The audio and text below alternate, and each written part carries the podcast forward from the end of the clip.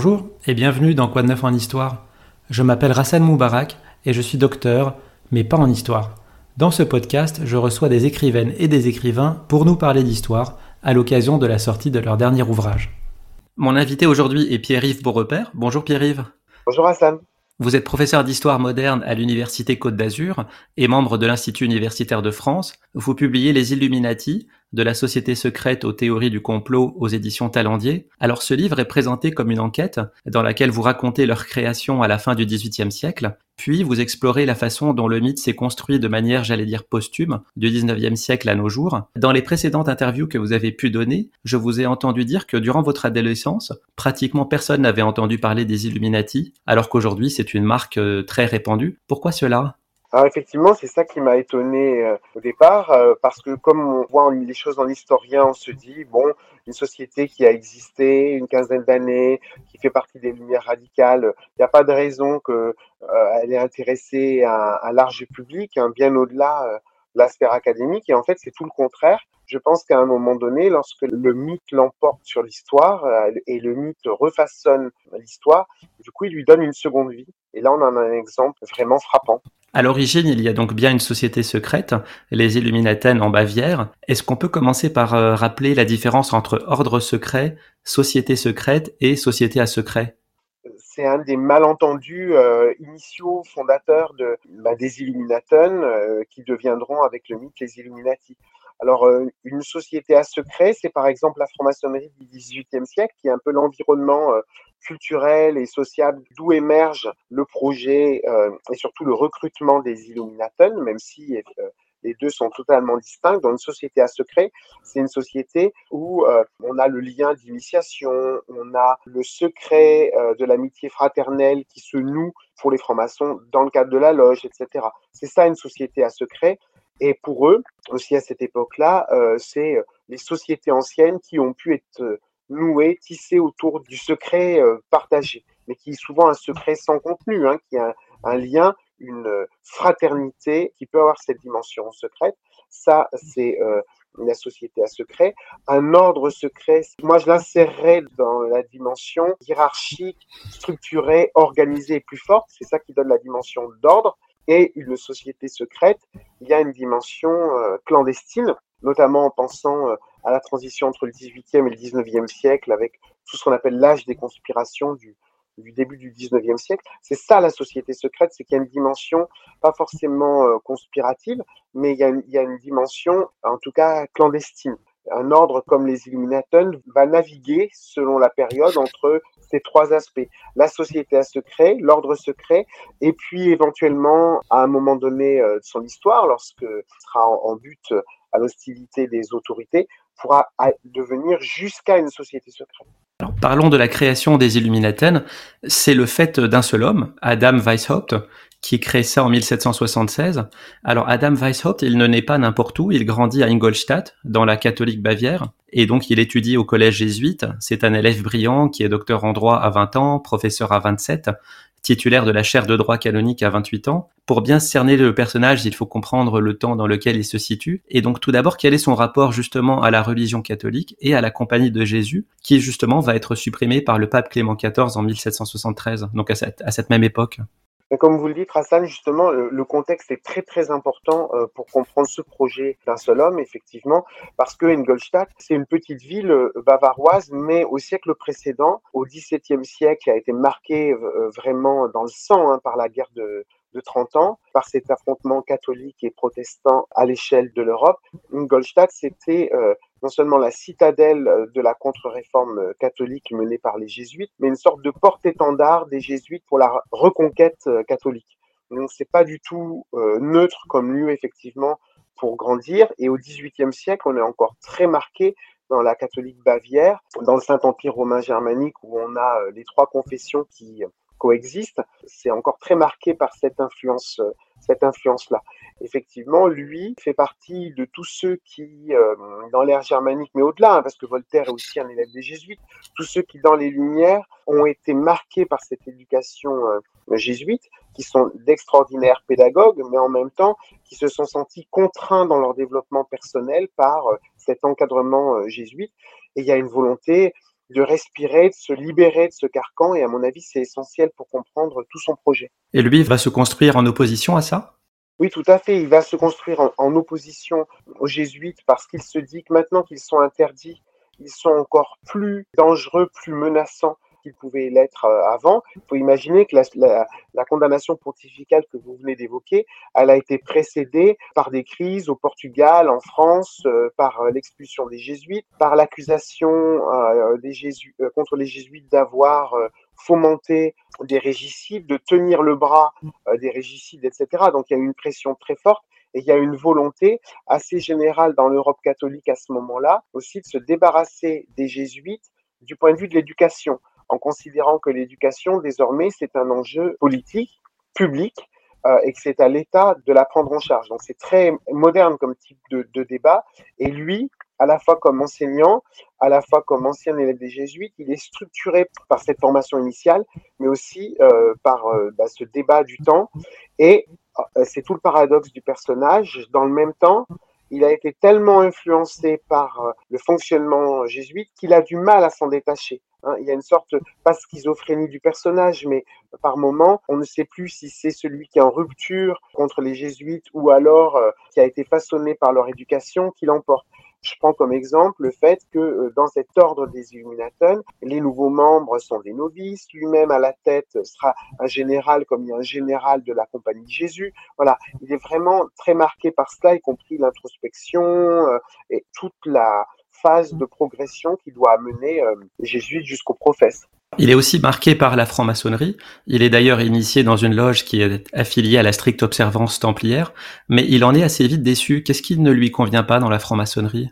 Alors en fait, je pense déjà que c'est quelqu'un qui a une, certaine idée de lui-même, hein, ou une idée certaine euh, de ses capacités, et qui trouve que finalement, la franc-maçonnerie et son succès qui est absolument remarquable au XVIIIe siècle, c'est un peu pour le tout venant, et que son projet est bien meilleur.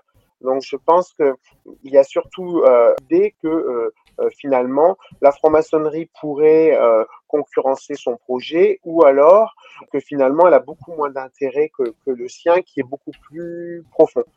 Donc ça explique qu'il soit assez condescendant vis-à-vis -vis de la franc-maçonnerie, même si effectivement il est initié à quelques semaines près en même temps à la franc-maçonnerie qu'il fonde son ordre je pense que ça explique qu'il ne puisse pas en faire l'économie parce qu'il se rend bien compte que la franc-maçonnerie en termes numériques a une importance considérable, que c'est justement une de ces sociétés à secret. Voilà, il ne peut pas s'en désintéresser, même s'il la voit vraiment d'assez haut. Alors, il saute le pas le 1er mai 1776. Donc, il fonde ce qu'il appelle d'abord le cercle des perfectibilistes, qui va devenir les Illuminatennes. Euh, quelles sont les idées qu'il veut promouvoir?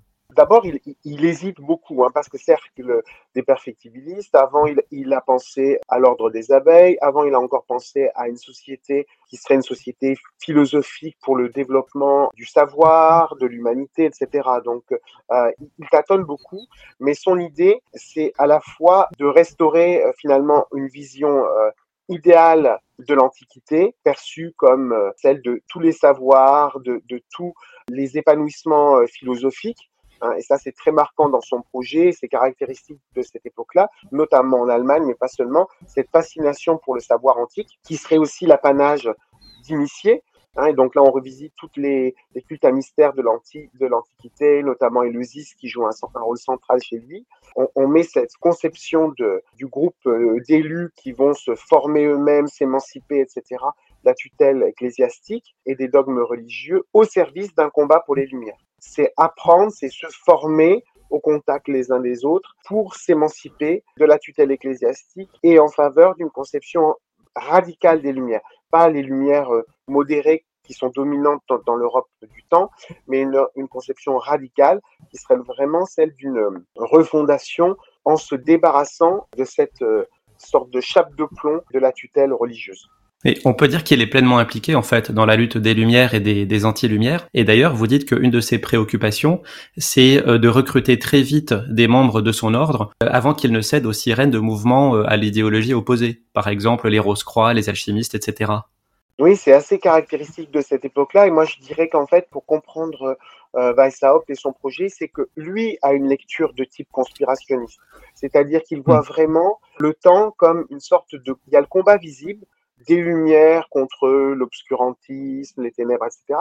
Mais il y a des combats cachés, il y a des forces cachées qui, pour lui, sont celles des anti-lumières qui euh, sont beaucoup plus puissantes parce que, comme je disais tout à l'heure, ben, elles ne peuvent plus avancer à visage découvert depuis la suppression des jésuites. Donc, elles sont d'autant plus dangereuses qu'elles avancent masquées et que s'engage une sorte de course de vitesse entre elles et son ordre à lui, qui veut être l'incarnation de ces lumières euh, militantes. Et pour cela, comme il sent bien qu'un certain nombre de ceux qui pourraient l'intéresser sont en même temps tentés par euh, la face obscure, hein, on pourrait dire des lumières, parce que nous, on dit lumière, anti-lumière, mais il y a, y a, parfois, c'est ça qui est caractéristique aussi du temps, vous avez des gens qui sont membres d'une société d'un côté et qui sont attirés aussi par l'autre. Il y a vraiment un, un temps euh, d'hésitation avec des doubles ou des triples appartenances qui pourraient nous paraître aujourd'hui totalement contradictoires, parce qu'on a une vision un peu binaire des choses qui correspond mal à l'époque.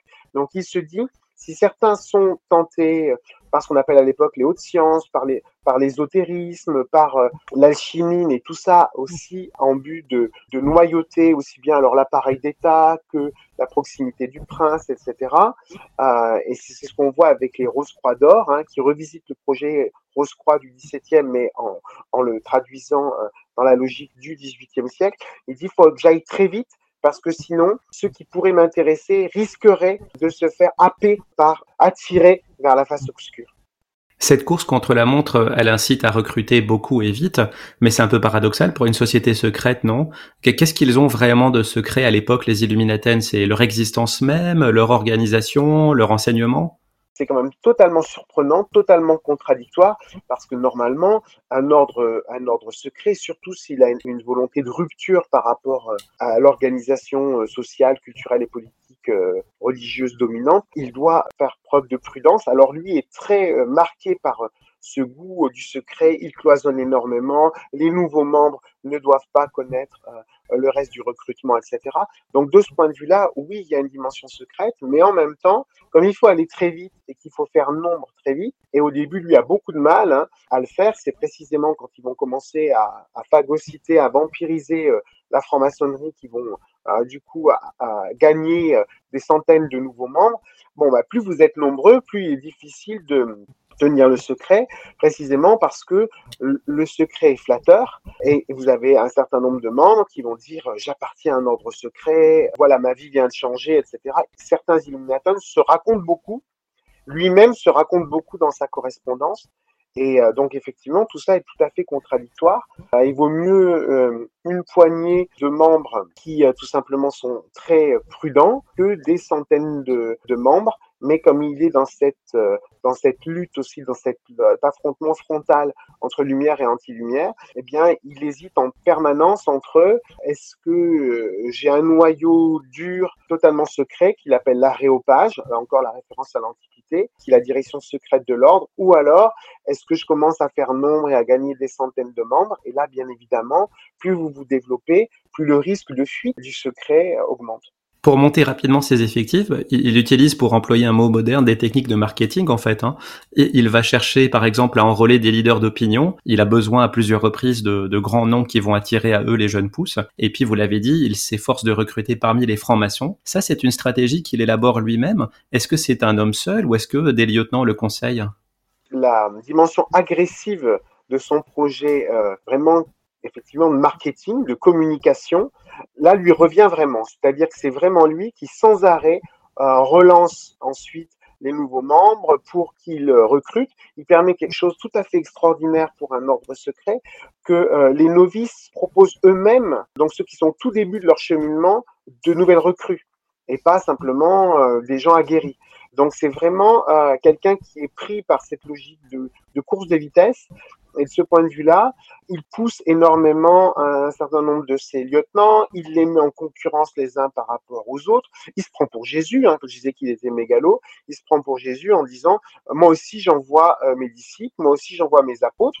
Alors il n'est pas tout seul, hein, le grand Linné, le grand botaniste du XVIIIe siècle, considère aussi ses disciples comme ses apôtres qu'il envoie euh, herboriser aux quatre coins du monde. Mais là, quand même, pour un ordre secret, c'est quand même assez frappant, cette dimension-là. Mais comme ça n'est pas lui qui a compris euh, l'importance de la franc-maçonnerie en termes de vivier, puisqu'il avait un regard assez condescendant, c'est euh, parmi euh, ses disciples. Knigge, hein, un, Allemand, un aristocrate plutôt connu dans l'histoire pour avoir laissé un manuel de savoir-vivre et de sociabilité mondaine, mais qui joue un rôle très important dans la maçonnerie templière, hein, pour faire simple, c'est la maçonnerie des hauts grades qui a une dimension à la fois chrétienne et chevaleresque à cette époque-là, qui a beaucoup de succès en Allemagne, mais qui est en crise, qui lui fait comprendre qu'il y a des centaines de membres potentiels qu'on peut recruter là sans avoir à les former depuis le départ. Et ça, c'est un vrai tournant.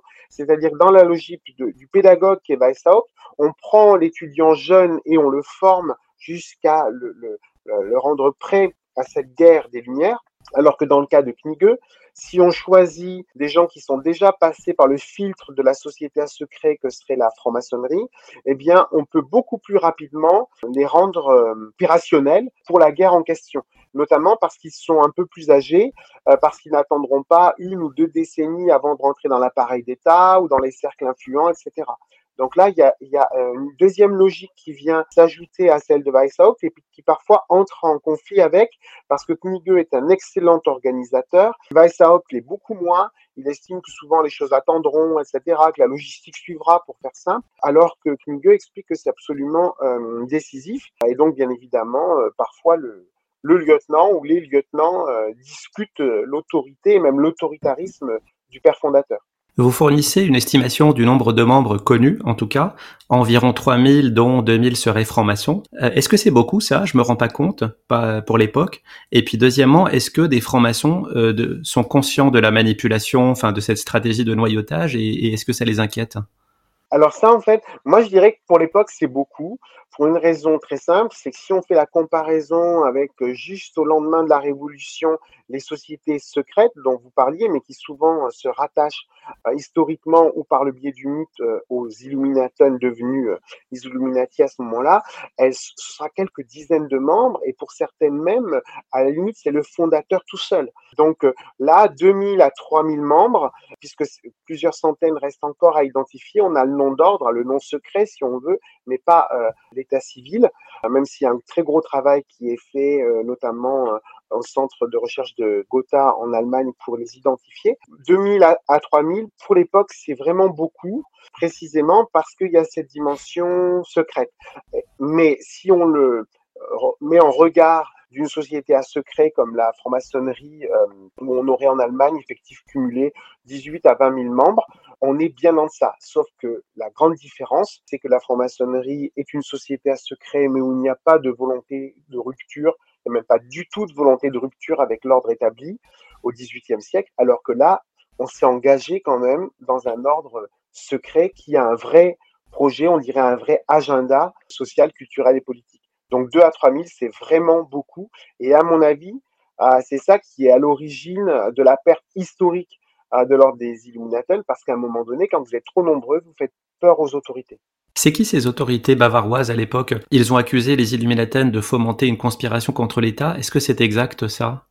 Oui, tout à fait. Et pour faire le lien entre votre précédente question et celle-là, parce qu'il y a vraiment un lien entre les deux, un certain nombre de francs-maçons qui sont donc devenus membres des Illuminati, qui sont haut placés dans l'appareil d'État administratif, dans toutes aussi des, euh, institutions judiciaires, dans Saint-Empire, etc., qui est une mosaïque d'État, se rendent compte qu'ils ont été parfois dupés.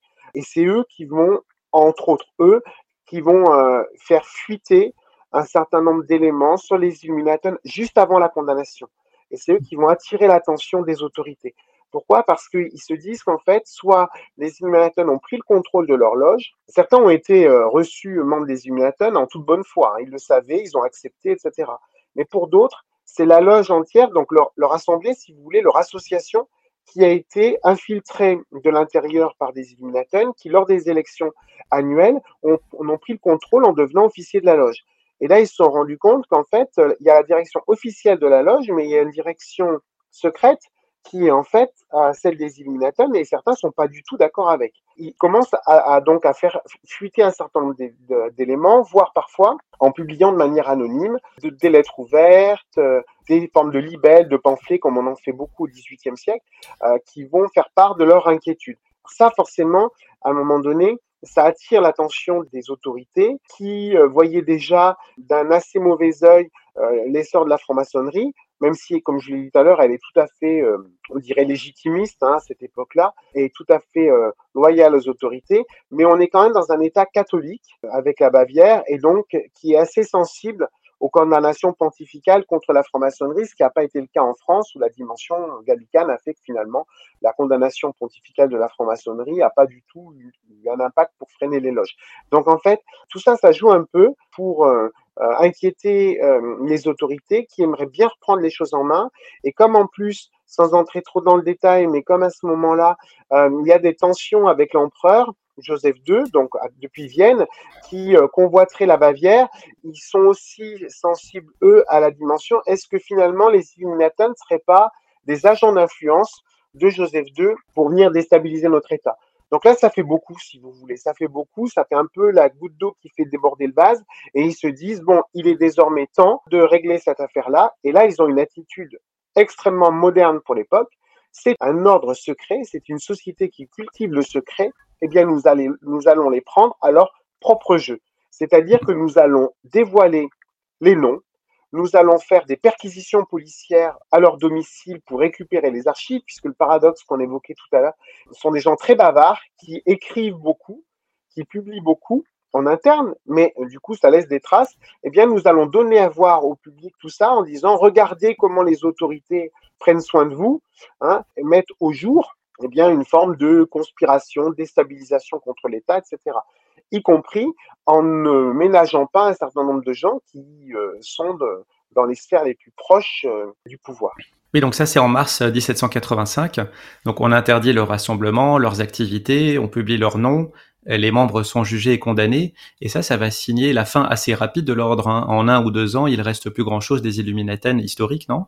Oui, tout à fait. C'est-à-dire que euh, là, il faut imaginer quand même que le membre ordinaire des Illuminaten, de, de, voir son nom publié, ça veut dire ensuite avoir des questions, des gens, des proches euh, qui se détournent de vous. Là, l'ami de 30 ans euh, ne compte pour pas plus grand-chose hein, euh, à, à, ce moment-là. Et euh, moi, je publie des extraits de correspondance où on voit que certains, notamment les dernières recrues, ont été vraiment surprises par cette euh, descente de police et par cette procédure engagée contre eux et s'inquiètent beaucoup de ce qui peut leur arriver. Et l'un d'eux va dire désormais cette étiquette Illuminaton, c'est quelque chose de puant.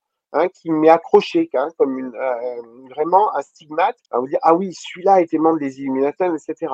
Et certains ça va les poursuivre très très longtemps parce que même pendant l'époque de l'empire de Napoléon, un célèbre ministre bavarois Mongela, qui euh, euh, a été euh, membre dans sa jeunesse des Illuminaten, on lui reproche encore. Donc ça, faut imaginer que ça a été très efficace comme arme, et donc beaucoup de membres se sont mis en sommeil, beaucoup de membres ont protesté, mais ont, arrêté tout lien.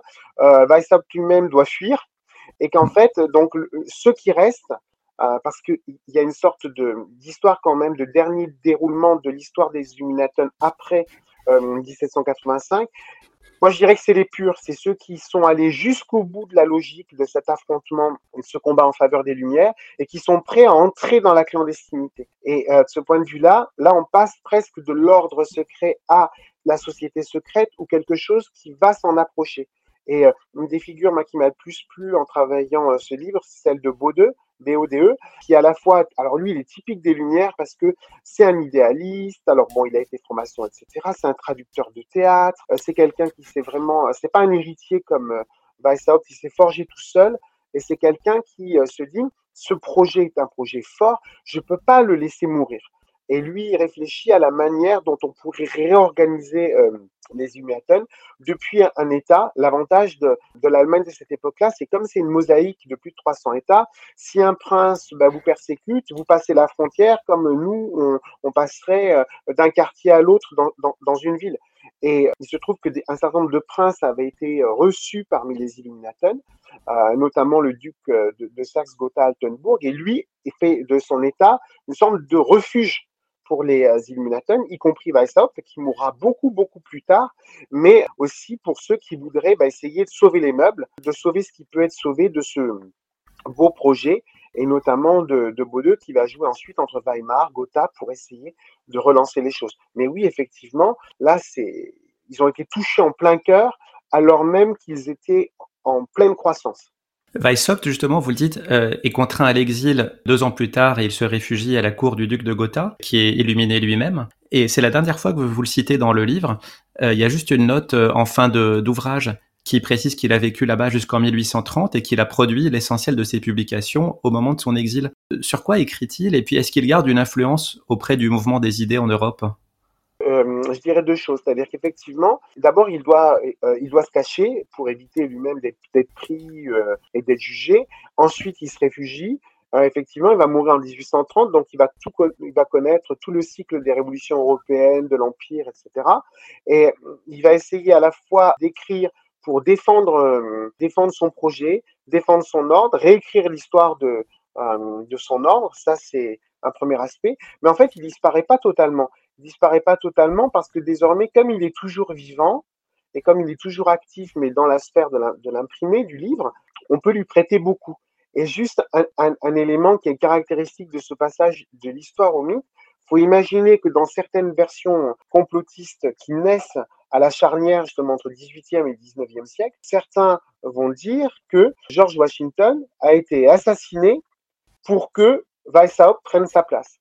C'est-à-dire que celui qui est à, l'origine vient de la, non seulement bon, de l'indépendance américaine, mais après de la création des institutions de la République euh, états-unienne, hein, de la Constitution de 87, etc.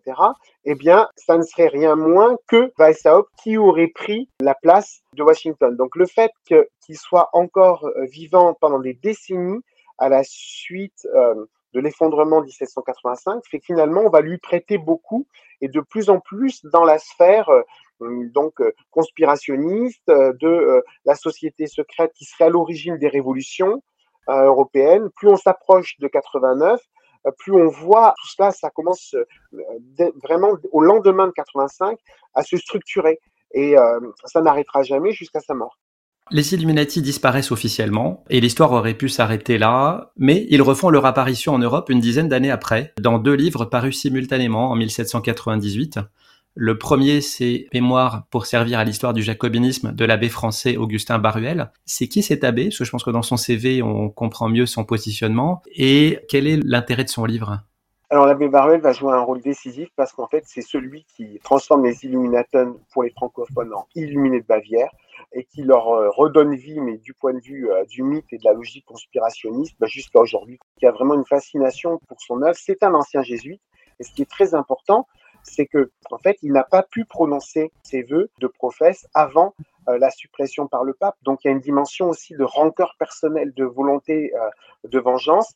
Il est en exil, il est en exil à Londres. Hein. C'est à Londres puis à Hambourg qu'il a publié son volumineux euh, ouvrage et euh, il va devoir attendre la reconstitution de, l'ordre des jésuites en 1814. Donc vous imaginez, il va ressasser sa haine euh, des Illuminatins pendant très très longtemps pour enfin devenir un jésuite plein et entier, hein, donc faire sa profession de foi. Et ça, c'est vraiment quelque chose d'important. Souvent, on l'oublie parce que lui considère qu'en fait, ce sont les Illuminés Bavière qui sont les responsables de tout ce qui s'est tramé entre la fin du XVIIIe siècle et l'ère des révolutions. Et il fait le lien entre euh, les philosophes, les Émile Bavière, et il explique qu'en fait, les francs-maçons sont aussi les grands coupables parce qu'ils se sont laissés faire et qu'au bout d'un moment, c'était tellement visible qu'ils ne peuvent être que des complices consentants. Et donc, il euh, l'amalgame, euh, tout cela, les gens de lettres, les philosophes des Lumières, les francs-maçons, les Émile Bavière, dans les origines du jacobinisme,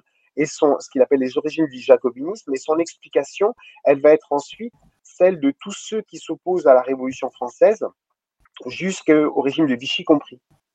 Lui, ce qu'il soutient, c'est que les Illuminés ont infiltré la franc-maçonnerie, d'autres sociétés comme les Templiers, et que, euh, associés aux athées, euh, à certains protestants, il y a un complot pour renverser les, révolutionnaires. Quel écho cette théorie rencontre à l'époque? Sa théorie rencontre un écho euh, très fort, ça va très vite et surtout c'est très c'est durable. Ça pourrait être une explication parmi d'autres. En fait, Baruel est non seulement un homme de la rancœur, mais c'est aussi quelqu'un qui a compris l'intérêt du livre, du pamphlet, de la révélation, il fait la synthèse d'écrits antérieurs dans ses propres travaux.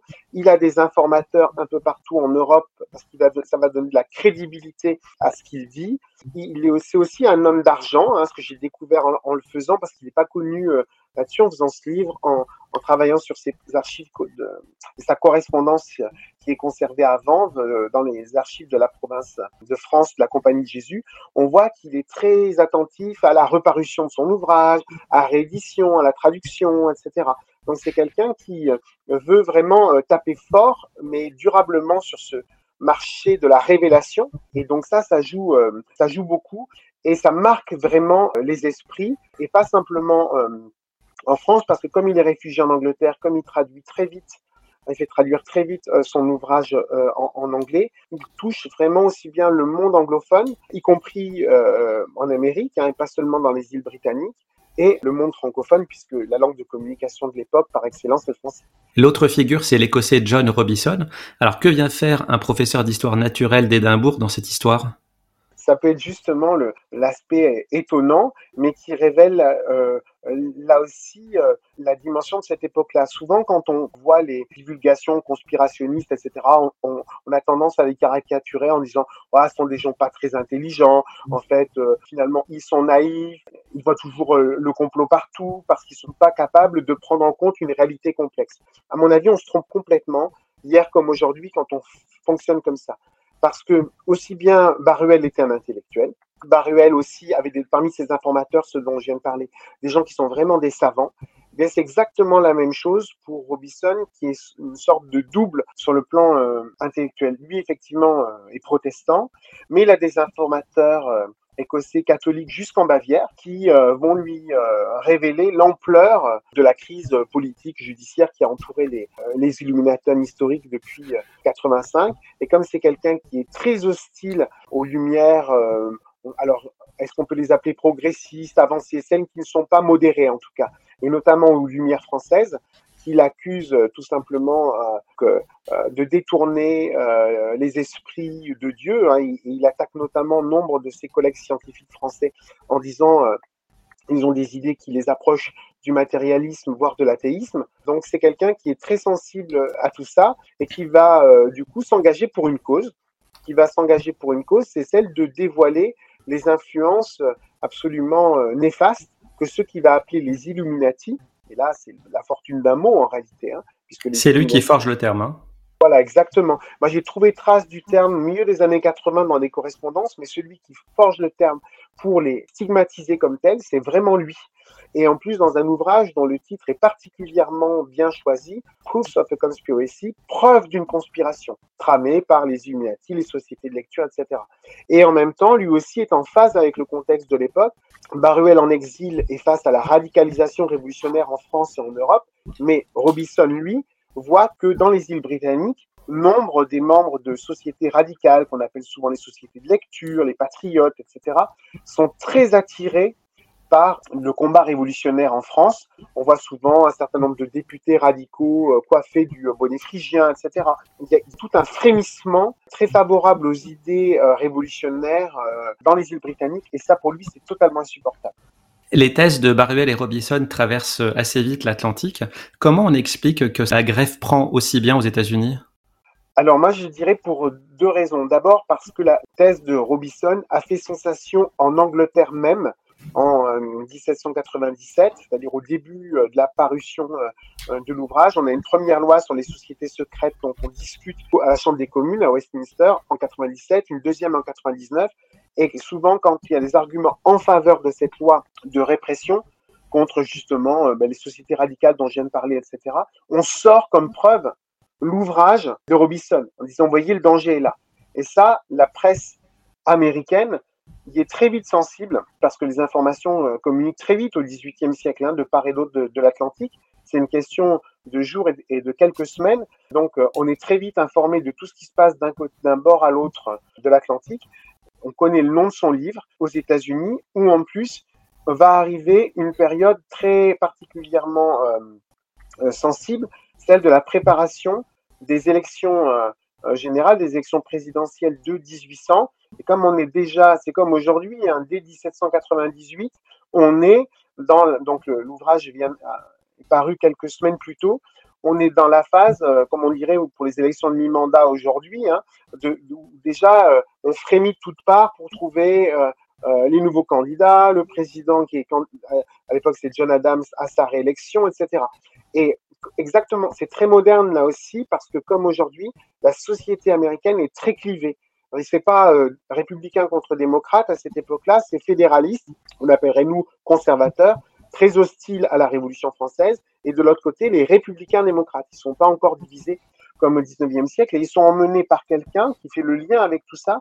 C'est Thomas Jefferson, qui est celui qui a remplacé Benjamin Franklin comme émissaire de la République états-unienne, la République américaine au début de la Révolution française, et qui, à ce moment-là, lui, est très proche des révolutionnaires français, va très loin dans les justificatifs qu'on pourrait leur donner justification pardon, qu'on pourrait leur donner pour expliquer la radicalisation révolutionnaire, la terreur, etc., qui fait qu'une bonne partie de la population américaine, notamment conservatrice, lui est très hostile et il devient leur bête noire.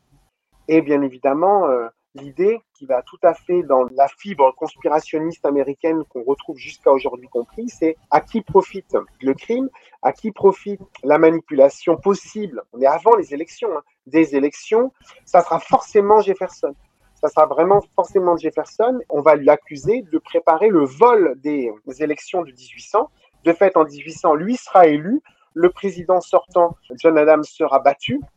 Et ça vous explique qu'en 2020, au moment de la réélection manquée euh, de Trump, certains sont allés faire le parallèle avec celle de 1800, hein, avec des idées venues d'ailleurs, des manipulations, euh, des subterfuges pour que le lien sacré euh, des États-Unis avec Dieu soit rompu au profit de l'athéisme. On peut inventer toutes sortes de choses. C'est intéressant qu'on ait fait ce parallèle à 220 années d'histoire près entre les deux situations. Preuve que ça a marqué hein, euh, ce, moment Illuminati, a vraiment marqué euh, la jeunesse, pas de l'indépendance américaine, là, mais de la République américaine dans ses premières euh, élections générales. Et cette crainte de, la contagion des révolutions aux États-Unis, elle rencontre un écho assez important, non? Euh, vous, parlez du rôle des pasteurs calvinistes qui utilisent leurs sermons pour influencer leur communauté. Vous citez aussi le président de la prestigieuse université de Yale, qui lui aussi euh, demande à prendre garde contre les Illuminati. Est-ce que cette campagne divise beaucoup la société à l'époque?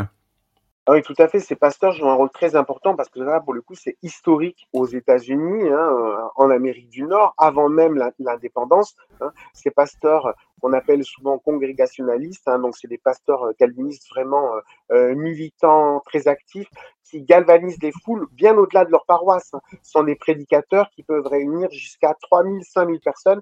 Alors, vous imaginez, il n'y a pas de microphone, c'est-à-dire que personne ne les entend, mais ils soulèvent les foules et après, euh, les pasteurs parfois doivent récupérer euh, des paroisses qui sont euh, en ébullition. Donc ça, c'est une tradition ancienne et c'est très marqué. Et effectivement, on a un certain nombre de pasteurs qui sont très actifs, qui marquent aussi les universités, les collèges universitaires de cette époque-là, euh, qui forment la, matrice des élites américaines comme Yale. L'un des frères Dwight est président de Yale, bien évidemment, et euh, il va en profiter pour euh, convoquer aussi bien les professeurs, les étudiants, pour leur dire, voilà, une menace pèse sur nous, tout ça dans des sermons. Ces sermons sont publiés, édités, repris dans la presse.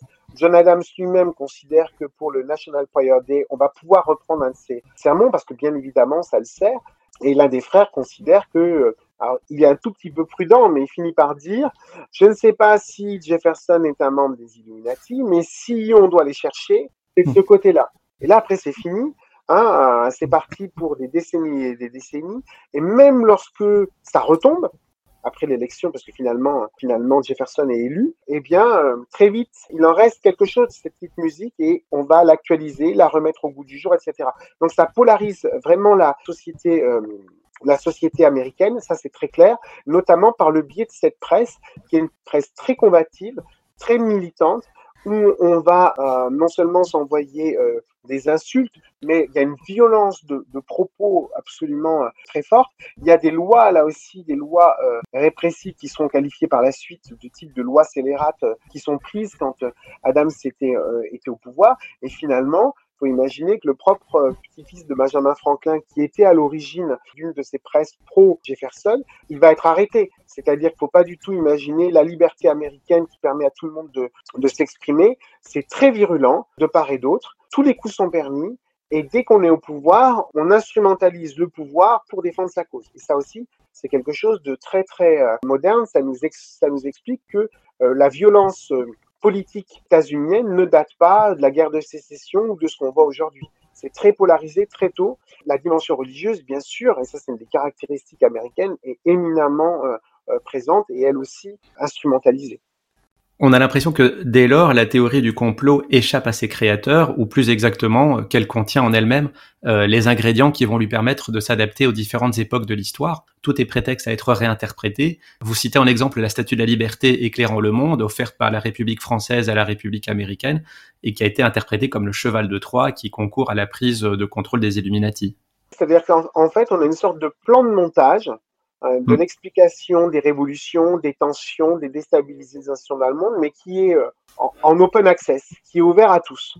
D'autant que, comme les Illuminati historiques n'existent plus, comme les Illuminati, chacun peut se faire, euh, c'est de l'ordre du mythe et de la fiction, là, chacun peut, parce qu'il y a une dimension littéraire dans tous ces ouvrages-là, chacun peut l'imaginer, la réécrire à sa sauce, eh bien, on a ce plan de montage standard où vous pouvez, c'est comme un mécano, enlever une pièce, en rajouter une, le mettre au goût du jour, le relooker, de dire mon, mon ennemi c'est plus Weishaupt ou c'est plus euh, Jefferson, euh, mais c'est un tel, etc. Donc il y a une capacité ensuite de reformatage permanent qui est très présente. Mais en même temps, moi j'ajouterais le fait que dans toutes ces lectures conspirationnistes, il y a toujours une volonté d'ancrage historique comme mmh. si l'ancrage historique donnait une forme de certificat d'authenticité à la dénonciation qu'on évoque. Et ça, moi, je le retrouve jusque dans le, rap contemporain, qui revisite justement toute cette période-là. Le, rap contemporain, quand il s'intéresse aux, Illuminati, euh, il y a toujours un ancrage historique, une référence à, à George Washington, qui est celui qui aurait dû puisque c'était le père fondateur, qu'il était franc-maçon lui-même, dont on attendait qu'il dénonce publiquement la mise des Illuminati, on oublie qu'il est à la fin de sa vie et que finalement il dit mais vous inquiétez pas, ils sont pas là, etc. En gros, il n'a pas été à la hauteur de ce qu'on aurait pu attendre de lui. Et donc en fait, il y a une capacité ensuite ben, d'auto, euh, effectivement, comme vous le disiez, hein, c'est un, un, modèle qui tombe tout seul.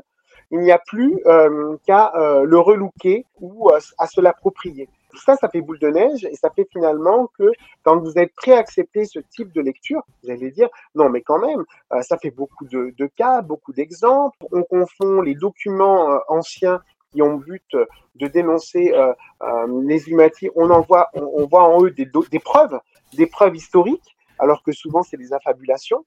ça marche très très bien jusqu'à aujourd'hui. Pour compléter ce tableau des candidats au complot, le, le, usual suspect, il manque les juifs.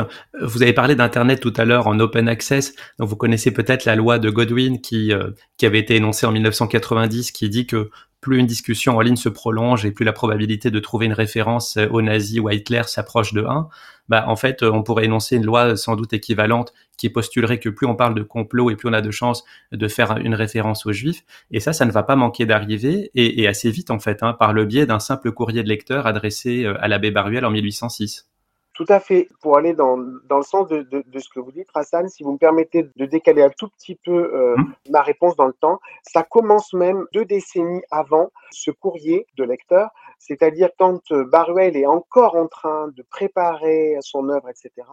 Un de ses informateurs en Allemagne, qui s'appelle Stark, lui dit, moi j'ai joué un bon tour aux Illuminaten ils nous accusaient euh, d'être euh, crypto-catholiques, c'est-à-dire que les protestants finalement seraient pas très sûrs de leur foi, seraient prêts à, revenir à Rome, etc. Eh bien, moi, je leur ai, je leur ai dit, vous êtes des crypto-judaïques, juifs cachés, et euh, de dire, voilà, ils vont, ils ne vont pas arriver à se dépêtrer de cette accusation.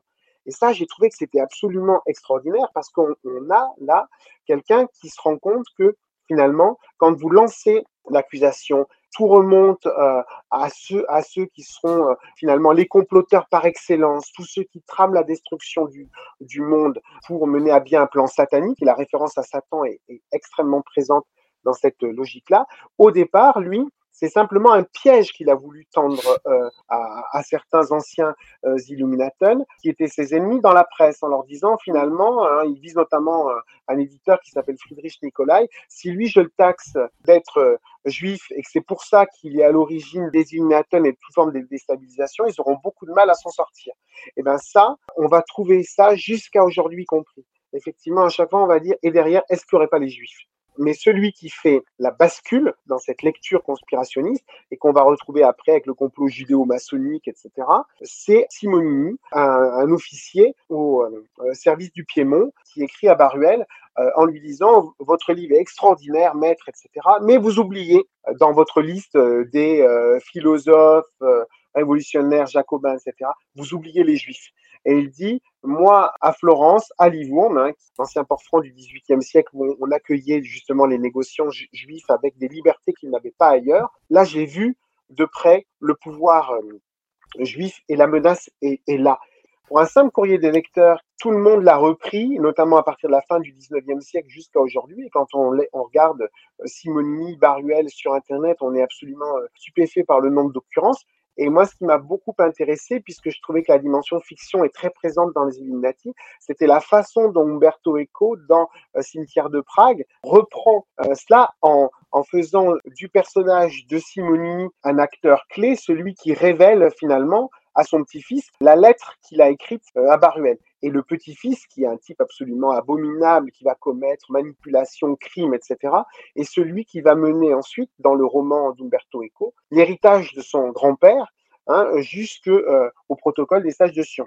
C'est de la fiction hein, chez Umberto Eco, même si c'était quelqu'un qui était passionné par la matrice à la fois du secret et de la conspiration, on voit bien qu'à un moment donné, les éléments étaient prêts pour que dans ce modèle interprétatif général de toute forme de désordre, complot, etc., il n'y ait plus qu'à insérer la référence juive. Les Illuminati ont investi la culture populaire. Vous venez de citer le, le roman d'Umberto Eco. Alors, il y a d'autres romans comme Angers démon de Dan Brown.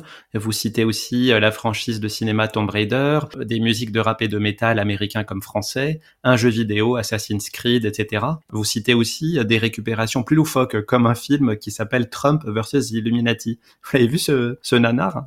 Oui, c'est vraiment un nanar, je pense que ça c'est un film à, petit budget, mais moi j'ai trouvé que le fait même que ce nanar, comme vous dites, et qui est même plus qu'un nanar, c'est un film absolument sidérant, mais en même temps très révélateur, que vous trouvez même sur Amazon euh, et ses concurrents, hein, je précise, a été euh, financé et, filmé et révélateur. C'est un film d'animation où on a un clone chinois de Trump qui est dans l'espace et qui lutte contre la forme du moment des Illuminati que sont les aliens. Et donc ça, c'est tout à fait caractéristique du fait que jusque dans l'absurde, on peut sans arrêt reprendre dans la version euh, polémique comme dans la version de la fiction. Donc ça, c'est tout à fait caractéristique du fait que là aussi, dans ce plan de montage ouvert, on a aussi une sorte de supermarché, donc de l'explication par la conspiration. C'est pour ça que je dis c'est la matrice du complotisme contemporain, euh, où chacun peut se servir et reconstruire à sa manière. On est très loin de l'histoire des 15 premières années, mais parce que non seulement le mythe a recouvert l'histoire, mais qu'ensuite ce, mythe, il a eu une capacité à s'actualiser euh, en permanence qui est absolument sidérante. Dans cette perspective de mondialisation des Illuminati, on peut noter la puissance des symboles. Les Illuminaten originaux en avaient très peu. Il y a la chouette de Minerve posée au-dessus d'un livre ouvert qui fait la couverture d'un livre de Weishaupt que vous reproduisez. Mais vous, par exemple, la couverture de votre livre, Pierre-Yves, elle représente un autre symbole qui est beaucoup plus répandu aujourd'hui et facilement attribué aux Illuminati. Exactement, là aussi on voit euh, la force du mythe par rapport à celle de l'histoire. L'histoire a proposé euh, peu de symboles parce que les Illuminati étaient plus dans le, dans le projet euh, intellectuel. Ceux qui veulent révéler au public les Illuminati ben, leur ont créé rétrospectivement leurs symboles, à commencer par l'œil de la Providence, l'œil qui voit tout. Il y a toutes sortes d'interprétations, mais qui serait l'œil des Illuminati qui surveille tout. Cette pyramide inachevée qu'on retrouve sur le billet d'un dollar, eh bien, elle deviendrait le symbole de cette mainmise des Illuminati sur le monde. Ça, c'est d'autant plus intéressant que moi, l'analyse que, je propose, c'est celle du, du billet euh, d'un dollar, c'est que euh, précisément, c'est l'idée que chaque Américain ou chaque personne qui aurait un billet euh, d'un dollar dans sa poche ou dans son portefeuille aurait la preuve sous les yeux de la mainmise des Illuminati, mais ça rendrait pas compte. Et 1776, sur le billet d'un dollar, ça n'est pas bien, du coup, la, la déclaration d'indépendance du 4 juillet 76, c'est l'année de fondation des Illuminati façon de dire, regardez au public, vous êtes totalement aveugle, vous ne vous rendez pas compte de ce qui se passe, nous, on va vous révéler euh, les choses. Et ça, c'est passé puisque, effectivement, cette euh, pyramide Illuminati, cet œil des Illuminati, on la voit absolument représentée euh, partout et très tôt. Pour conclure, Pierre-Yves, je voudrais rapporter une citation de Philippe Roth, qui dans son roman uchronique Le complot contre l'Amérique fait dire à l'un de ses personnages Il y a bien un complot, en effet, et je vais me faire un plaisir de vous nommer les forces qui l'animent. Ce sont l'hystérie, l'ignorance, la malveillance, la bêtise et la peur. Dans ce contexte, on peut considérer que les Illuminati sont promis un bel avenir, non? Ah oui, tout à fait. Je pense que c'est formidablement bien vu, et notamment de la part d'un romancier, parce qu'il y a une dimension vraiment de, fiction, euh, de création qui fait que chacun peut s'imaginer euh, euh, les Illuminati qu'il veut, désengager complètement de cette gang historique, et qu'en même temps, c'était le dernier mot de mon introduction, c'est l'histoire de nos peurs. C'est-à-dire que c'est l'histoire de nos peurs, passées, présentes et à venir. Et cette dimension de peur, il n'y a aucune raison qu'elle disparaisse c'est un formidable euh, réservoir ou un formidable carburant pour que ce, modèle interprétatif continue de tourner, à mon avis, pendant encore des décennies, des décennies. Merci beaucoup, Pierre-Yves Beaurepaire, d'avoir accepté cette invitation. Je rappelle le titre de votre livre, Les Illuminati, de la société secrète aux théories du complot. C'est aux éditions Talendier et disponible en librairie. Quant à moi, je vous remercie de nous avoir suivis et je vous donne rendez-vous à très bientôt pour un prochain épisode.